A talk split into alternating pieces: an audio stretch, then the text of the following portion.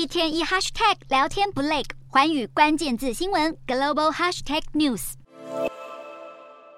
画面上看到一张伪造的计程车价目表，这是一名台湾的旅客到泰国被当地司机敲诈的金额。从泰国当地机场到曼谷市区的价格竟然要一千二至一千五泰铢，换算新台币大约高达一千一至一千四百四十多元，远远高于一般跳表大约新台币两百九十元的价格，价差至少翻了四倍。被上传到社群媒体之后引发关注，连泰国当局都看不下去。一般来说，所有在泰国机场载客的计程车都必须使用跳表计价，但这名司机长期使用一份伪造的价目表，并以高于市价四倍的价格把外来游客都当成肥羊敲诈。甚至还宣称这个价格是机场规定的，夸张的行径曝光之后，泰国当局立即下令彻查，除了终身禁止他在泰国机场载客之外，也因为他严重的损害了国家形象，可能还会吊销他的计程车驾照。泰国政府也呼吁旅客举报，并拒绝搭乘不使用跳表计价的司机，才不会开开心心出国旅游，却被当成肥羊对待，让好心情全被破坏。